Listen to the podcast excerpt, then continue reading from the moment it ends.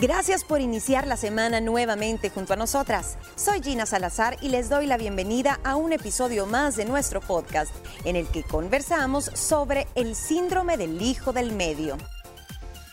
Bueno, y como les mencioné al inicio del programa, anteriormente en otro programa les hemos estado hablando acerca de ciertos estereotipos que explica la personalidad de cada hijo según su lugar de nacimiento en la familia, digamos los hermanos y su personalidad.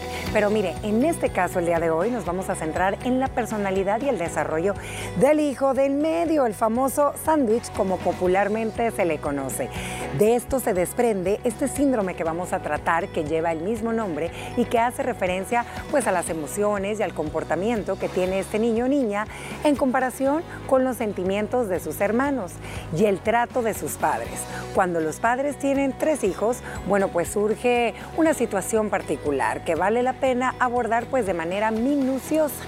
¿Qué es el síndrome del hijo del medio? Miren, este síndrome del hijo del medio consiste básicamente en que el hijo que tiene esta posición entre los hermanos no obtiene la misma atención de sus padres tal y como lo obtuvo el mayor o el más pequeñito. Así que hoy vamos a platicar con todos ustedes, ¿verdad? Este famoso síndrome que ya hemos estado platicando aquí las liberadas, eh, que uno hay que poner las cartas sobre la mesa, no suele presentarse, ojo, en todos porque tienen que, ver mucho las edades, ¿no? Quiero pensar que se suele presentar cuando los hermanitos se llevan pues muy una cantidad de años que son muy seguidos, que no se llevan muchos años. Sí. Pero en el caso de ambas, que me estaban eh, contando su experiencia, creo que ahí no aplica tanto, niñas. ¿Ya habían escuchado hablar como tal de este tipo de síndrome? Fíjate que como síndrome no, Ana Pau. Ok. Sí, el clásico, la clásica conducta de el, niño sándwich, el de en medio, el, el ajá, la proteína. Pero como ahora a todo le ponen síndrome, todo es el síndrome, el síndrome, de la hermana mayor, el del medio, el del adoptado, el del recién nacido. hoy todo es un síndrome. Y lo venía platicando, fíjate que el fin de semana con mi esposo en el carro, que le dije, no, es que eso es el síndrome de los... Mira, me dijo, mira, momento, momento, hoy con esa mesa de las mujeres libres a todos les pone síndrome, me dice. Yo, yo necesito pronunciarme y primero voy a leer y me voy a documentar y después te voy a decir si es un síndrome. Pero... Eh, Sí creo que en mi caso, mis hijos, que tengo ese sándwich, no lo manifestó como tal. Te puedo decir que no existe ese de años que se Creería que esa es la responsabilidad ya del, del universo. Nació como un segundo hijo, fue el menor durante siete años hasta que vino el tercer hijo. Entonces no sé si él a esos siete años se empezó a sentir sándwich hasta entonces. Hasta entonces, Gina, tú fuiste, tú eres. Yo soy la proteína. eres la proteína de, de, la familia. Ah, lo más rico hasta en medio. Lo más nutritivo, lo más nutritivo. la carnita. La carnita está ahí. Mira, creo que en un esfuerzo por, por tratar de, analizar todas las dinámicas familiares en la psicología, se habla mucho de estas diferencias. Lo tratamos la semana pasada del cómo el orden de nacimiento afecta o no la personalidad de cada hijo. Yo creo que, como ustedes bien lo decían, depende de la diferencia de edades, depende de la proporción del género. Es decir, tenés tres niñas o tenés tres niños o tenés dos y uno, es bien diferente. O incluso familias numerosas. Si son diez hijos, imagínate. No, no. Y, o, digamos 12, vaya, porque yo ayer eh, viendo Ven a cantar, o sea, uno de ahí hay proteína, hay de todo, vegetal. Ese es como el club sándwich que trae varios panes, varios jamones. Ayer varias... veía el programa y eran dos hermanos. Y cuando Henry le pregunta, ¿y vos qué número sos? Hasta él se quedó pensando y dije, hmm, después de haber leído el tema, este tiene una característica de, ese síndrome. ¿Qué pasa? Si vos dividís en eso en cuatro tandas, del 1 al 3 son los mayores, ¿no? Del, por decirte, del 4 al 8 la otra tanda y del 9 al 12. Y él era, él venía a ser el noveno. El noveno. ¿Entendés? o sea que sí estaba en un sanguchito. Estaba en un sanguchito. Y yo digo, ahí es donde más se debe notar, porque es cuando más tenés que compartir el tiempo de los padres, los recursos, eh, la atención, y yo creo que de cierto número, para el final los papás están más cansados, entonces sí creo que es más difícil. Bueno, miren, eh, sabemos obviamente que para todos los papás, papá y mamá, cuando llega tu primer hijo, ¿qué es lo que pasa? es el que te está iniciando como padres, es donde estás descubriendo qué es la maternidad, hay un sinfín de emociones y cúmulos que se van eh, almacenando y fue el primero, el primero que te enseñó a ser mamá y papá, el primero con el que aprendiste muchas cosas. Ok, entonces, analizando un poquito esto, Viene el segundo. Ya están un poco más relajados, los papás ya saben a lo que van, se pueden dividir, ¿verdad? Te puede, como dicen la mayoría de mis amigas, tengo dos manos, uno para cada uno. ¿Qué pasa cuando viene el tercero? Ok, es el chiquito, la atención. Entonces mi pregunta aquí, en esos casos, cuando pongámosle niñas se llevan dos, dos y dos, ¿qué viene pasando, qué pasando con el chiquitín del medio? Si el primero siempre va a tener un papel fundamental, un papel importante por el tema, pues de ser el primer hijo, ¿verdad? Eh, y el tercero por ser el chiquito, el protegido, el consentido, ¿dónde viene quedando el sándwichito. En medio. En medio, sí. Miren, en medio, pues aquí quedando. los, los eh, especialistas dicen que son niños que crecen sin aquella presión que se ejerce uno, esto está interesante, sobre el hijo mayor y sin la excesiva protección del hijo menor, por lo que se convierten en un niño o en una niña que constantemente está buscando su lugar en la familia, así como razones para llamar la atención de sus papás, como que dice, hey, no soy el de arriba, pero no soy el de abajo, pero aquí estoy. Pero puede ser positivo. Ajá, puede ser positivo. que yo sí creo que puede ser, te pueden dar dos escenarios. Nas, porque también al primero lo desbarrancan. O sea, ustedes que son mamás, tienen a su reicito, a su reina, hijo único, que también tiene cierto duelo cuando ese hijo de en medio llega a ser el hijo menor por cierto tiempo, pero cuando le pasa al de en medio, creo que tiene un poquito más de de defensas. ¿Por qué? Porque nunca fue hijo único, siempre tuvo que compartir con su hermano mayor el tiempo y rapidito cuando llega el tercero se da cuenta que ni modo, la cosa tiene que ser así, papá y mamá se tienen que repartir en, en tres, pero así como se puede volver un niño rebelde, que llega mala atención, que está tratando de encontrar su lugar, se pueden convertir en niños bien maduros que simplemente se van a adaptar súper rápido. Claro. eso es bueno. Fíjate que aquí hay un punto que creo que es importante analizar y tú crees, Mónica, que tiene que ver mucho uno, el tipo de crianza que los papás están implementando cuando tienen un, eh, tres niños o más, o que tenga que ver mucho también la personalidad de los chiquitines, porque sabemos que uno desde chiquito lo ves, no, este es independiente, este no se le atora nada. Y dicen que suele suceder mucho con los hermanos del medio. Creo que tiene que cumplirse muchas cosas, en cada caso hay una ecuación diferente, como tú decís, y hay como una combinación de factores que hacen que este síndrome se pronuncie más. Tú no sabes si tal vez este niño fue un niño producto de eh, unos papás que tal vez habían perdido la esperanza de tener más hijos, eh, si es producto de un montón de años entre uno y otro, como también mencionábamos, si es el primer varón esperado o la primer niña esperada, o si vuelve a ser la, amiguita o el amiguito. Y dicen, ay, nació otra niña, ay, entonces va a tener una amiguita con quien jugar. O va a tener un amiguito en su hermanito. Si ambos son del mismo sexo, no es lo mismo, porque creo que si tenés primero a una niña o un niño y después cambia el sexo, es como otro primer hijo en muchos sentidos, emoción porque nunca has tratado con el sexo que no tenés. Entonces creo que la crianza tiene también que ver. O sea, son tantas cosas que puede hasta pasar desapercibida esa, esa falta de atención que suele tener este síndrome. Yo sí creo que hay que combinar muchas cosas para que se dé este, este síndrome del hermano de en medio. Exactamente, y en eso yo me quiero centrar exactamente. Sabemos que tienen que ver muchas cosas, cada familia es una historia, es un mundo, pero vamos a hablar de aquellos chiquitines que sí padecen este síndrome y usted como papá o como familiar puede empezar a notar para poder actuar a tiempo. ¿Qué les parece, niñas? Y vamos, aquí traigo varios. Unos tiene una baja, una baja autoestima porque se siente indefenso. ¿verdad? El número dos dicen que el hijo del medio se siente que debe esforzarse mucho más duro para conseguir la atención de sus papás, por lo que está compitiendo constantemente con sus hermanos. Y aquí me quiero detener. Claro, eh, un niño que, pensemos un niño, ¿no? Que no tiene la madurez suficiente, sí va a sentir de que él o ella no tiene un puesto como el de sus hermanos. Fíjate que pueden que el mayor sea el consentido porque es el responsable, porque ay, sí, al que más le tomaron fotos de todos los recuerdos y todo.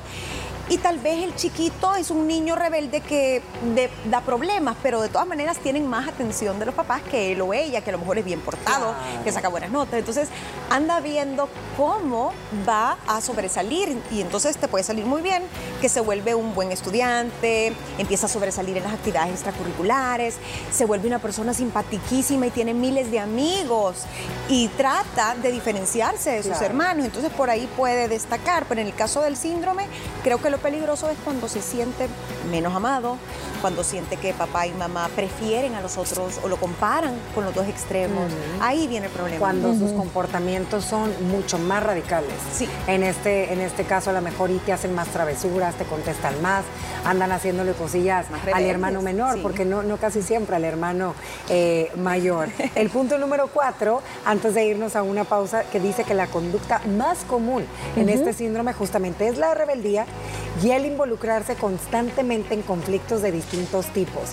O por lo contrario, desarrollan una personalidad sumamente tímida, retraída, se aíslan y tienen dificultades para encontrar ese lugar entre sus hermanos. Con este punto número cuatro nos vamos a ir a una pequeña pausa y continuamos con más. Regresamos con más del podcast La Mesa de las Mujeres Libres, del talk show Liberadas, después de la pausa. Gracias por continuar en sintonía de Nosotras las Liberadas y continuamos con este tema que estamos hablando del síndrome del hermano del medio. Nos quedamos compartiéndoles algunas pues, de las causas, de las características que manifiestan estos chiquitines o adolescentes estábamos en el número 4, Mónica, dicen que sumamente lo que destaca más aquí es la conducta de rebeldía de estos niños. Es una forma de llamar la atención esa rebeldía, el llevar la contraria. Eh, si le decís, mira, arre- arregla tu cuarto, o muchas veces rebelión a las, a las mismas eh, conductas que tú pones en tu casa para el hermano mayor o para el hermano menor. No le quites los juguetes, prestale tus juguetes al chiquito porque él es el pequeño o no se los quites al grande. Entonces tú te revelás Pero a pues esas dices, indicaciones. "Ey, ¿yo qué?" ¿Y yo qué? ¿Y mis juguetes? Sí. ¿A dónde están? Entonces, creo que sí es clásico eso de la, la rebeldía, aunque también suele pasar lo, lo contrario. Son niños a veces sumisos, que dicen, bueno, total, si le quito los juguetes mm, es porque no tengo yo los míos.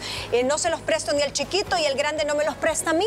Entonces se queda como, ah, que vale, ¿me entendés? Y a veces uno no, no se pone a pensar, pero este tipo de acciones que a lo mejor quiero pensar yo que muchos papás lo hacen de manera inconsciente, Ujú. porque lo que mejor quiere uno como padre para sus hijos, pues es que estén bien, ¿me entiendes? En el tema emocional y en todo, es que hacemos que sean unos adultos o unos jóvenes que van a estar en eterna competencia con sus hermanos, ¿me entiendes? A lo mejor por ciertas cosas que como papá no creíamos que eran del todo importantes y quedábamos que por hecho que así era el tema de la crianza. Nos vamos con el punto número 5.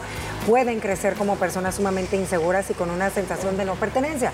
Y lo decía Gina, son personas que dicen, hey, bueno, pues mi lugar no es aquí, no es acá. Entonces no nada más se sienten así en su familia, se sienten así en su colegio, se sienten eh, así con los amigos, que no pertenecen a nada. Niños muy aislados, niños retraídos, eh, con autoestima baja o que de pronto pueden empezar a tener problemas incluso en la escuela y cuando se dan Claro. cuenta que mamá o papá medio le ponen más atención, entonces tal vez lo sigue haciendo a propósito, porque dice, bueno, aunque sea por la mala, pero me van a parar bola, aunque sea para regañarme.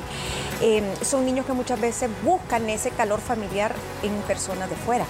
Son En bien pegados al abuelo, a la abuela, a la madrina, porque tal vez mamá es- él siente, pues, aunque no sea verdad, que mamá tiene cierta preferencia o busca tener muchos amigos, por otro lado. Puede ser de, de doble vía, ¿verdad? Sí, sí, sí. Bueno, y ahora la pregunta, ¿el rol del hijo del medio se ve opacado por el mayor y el menor? ¿Ustedes qué creen? A veces. Sí. Depende. A veces sí, si tú, si tú como papá no lo sabes gestionar bien y lo marcas desde el inicio, Claro. porque de ti depende. Él tiene un lugar y es igual de importante que el primero, que el último, que la tanda de sándwich que tenga como este participante de Venga a Cantar. O sea, pueden ser varios sándwiches y vos sos, perteneces al sándwich número tres.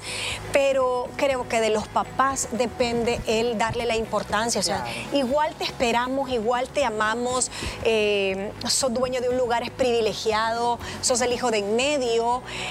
No es que tengas la responsabilidad de cuidar al chiquito y de tener de referente al mayor, porque casi siempre el de en medio te, te dicen, ve a su hermano cómo, cómo aprendió a colorear tan rápido, ve a su hermano cómo se porta bien, vea tu referente, no siempre es tu hermano mayor, tu referente tienen que ser los valores que tus papás te inculquen, tanto al mayor, al de en medio y a todos los que le sucedan.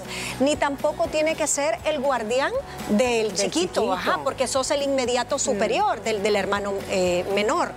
Entonces tu rol para mí es igual como hijo que tus papás se tienen que dar la importancia, el amor, la atención, y todo, sin, sin importar el número. El número, Gina. Los mismos límites a todos, las mismas reglas de casa, pero comunicadas de forma diferente, porque tampoco podés poner a los niños como que fueran una serie De, de, una fábrica y que todos fueran iguales. Sus hijos son distintos y no solo es el nacimiento.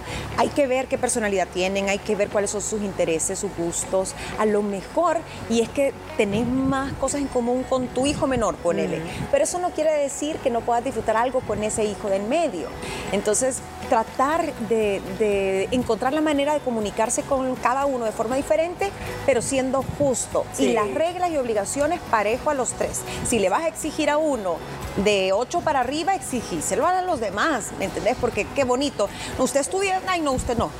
Pero sí, fíjate que qué padre es tener ahorita la oportunidad de nosotros los papás poder contar con toda esta información, niñas, porque para aquellas mamás o papás primerizos que están pensando, ¿verdad?, en encargar el próximo bebé en camino, o que tienen, o que quieren tener una familia más numerosa, el leer todo eso es educarse como padres y es bien importante porque aquí te comparten varias herramientas de cómo empezar este tipo de educación positiva de la cual estábamos platicando el otro día en una mesa de las mujeres libres y lo importante que como dijo Gina, ¿verdad? Es tener bien claro y como dijo eh, Moni, que cada hijo somos totalmente diferentes a nuestros hermanos y tener claro que siempre cuando tenemos familias, familias numerosas, al hijo del medio le va a tocar siempre, mal que bien, así hagamos lo mejor como papás, esforzarse en tratar de sobresalir en algo, porque él no quiere ser igual que el hermano mayor y él tampoco quiere ser eh, igual que el hermano menor y a veces uno da por sentada ciertas acciones y actitudes que como padre damos, que no nos damos cuenta. Bueno, algunos consejos que usted puede poner en práctica por si está, ¿verdad?, pasando por una situación de estas son los siguientes. Procura, como lo mencionó Gina, que las reglas sean igual por los tres. Aquí yo tengo una pregunta. En el caso, cuando los niños se llevan más de tantos años de diferencia de edad, creo que es importante tener una buena comunicación porque obviamente las reglas, que es para un hermano que le lleva 10 años al otro, pues son totalmente diferentes. Pero si usted está en el tema de crianza con chiquitos, tienen que ser por iguales. Y yo le agregaría otro ingrediente más, y no sé si tú lo tienes ahí a continuación, los límites como también las oportunidades. Tú tienes que dar la oportunidad al 100% dentro de, los, de tus ingresos y tu tiempo que tenés en ese momento, porque probablemente, y, y suele pasar, al primer hijo lo puedes matricular en un colegio que cuando llega el segundo hijo, sobre todo si se llevan un poquito más de cuatro a cinco años, tal vez tu realidad económica no es la misma. Pero cuando matriculaste al primero, al mayor, lo hiciste en el mejor colegio que tú podías y que tus ingresos y tu realidad financiera era tu fotografía. No necesariamente tiene que ser en la misma institución académica, pero tiene que ser el 100% de lo que tú puedas en ese momento. A uno tal vez no le puedes pagar eh, una maestría o ayudarle con una maestría, pero sí podés ayudarle eh, al segundo con una prima para su primer carrito. Entonces no siempre es la misma oportunidad que tenés que ponerle sobre la mesa. A todos les di el mismo viaje, a todos les di eh, que estrenaran el día de su cumpleaños, a todos les hice, si son niñas, la fiesta de 15 años. Tal vez no podés hacerle la misma fiesta a la mayor que la de en medio, pero probablemente la de en medio puedes compensarle en otras cosas. Entonces, límites y oportunidades al 100% de tu capacidad en ese momento. Por igual. Punto número dos, lo mencionó Gina, reconocer el esfuerzo del hijo del medio, dedicar tiempo de calidad a cada uno de los hijos, y aquí me voy a detener. Sabemos que los padres de esta generación ambos trabajan y a veces cuando tienen tres hijos cuesta un, cuesta un poco más, ¿verdad?, el poder tener el tiempo, pero hágaselo. Siempre le hemos compartido que no es la cantidad, sino es la calidad. Aprenda a escucharlos con el corazón, a ver cuál es su necesidad a veces el chiquitín te está gritando, ¿verdad? Que no le gusta cierta actividad o que lo hace sentir algo mal y uno lo da por sentado que está bien, ¿me entiendes, Gina? Mira, qué difícil. Para los que tienen de tres a más hijos se tienen que multiplicar, así que no creo que se pueda hacer perfecta esa labor, pero tiempo de calidad versus cantidad, yo estoy de acuerdo, Ana Pao, porque si usted le quiere o aspira a dar la misma oportunidad, ya sea académica, em, de recreación, de viaje, lo que sea a sus hijos por igual, porque creo que es lo que todo padre eh, aspira, tenés que trabajar. Entonces, eh, da, no sé, elegí un día de la semana donde tal vez eh, le pedís a tu pareja que lleve a uno de los niños y tú llevas al otro y después intercambian. O sabes que a la niña del medio le encanta el sorbete, llévesela. Eh, a comer sorbete solita, después al otro hermano llévelo y acompáñelo al fútbol, no sé, pero tener ese uno a uno, en soledad, para que el niño entienda que si bien es parte de una familia, también tiene su propia individualidad y que es igualmente amado. Sí, dicen también, otro súper consejo es que evitemos el andar comparando siempre con los hermanos. Otro, festeje sus logros, tome su opinión en cuenta, demuéstrele su amor todos los días, aunque sea con pequeños actos, y forme su identidad. Creo que esto es bien importante. Y para despedirnos, bueno, pues sabemos que el síndrome del hijo del medio puede definirse como un patrón de comportamiento desadaptativo por parte de los hijos que están en medio del primero y del tercero. Mire papá y mamá, es bien importante que los padres consigan gestionar adecuadamente las conductas de sus hijos mediante la implementación de estilos de crianza funcionales. Yo lo he invitado y nosotros las liberas a que se eduque como padre. Sabe que puede escuchar esta plática a través de nuestra plataforma de podcast. Gracias por habernos escuchado. Gracias por escucharnos. Recuerda que cada día subimos un episodio nuevo en nuestro podcast para que puedas escucharlo. No olvides que también puedes sintonizar nuestro programa de lunes a viernes a través de Canal 6 a las 12 del mediodía y también puedes seguirnos en nuestras redes sociales como arroba liberadas TCS. Sobre el enojo conversamos mañana. No te lo pierdas.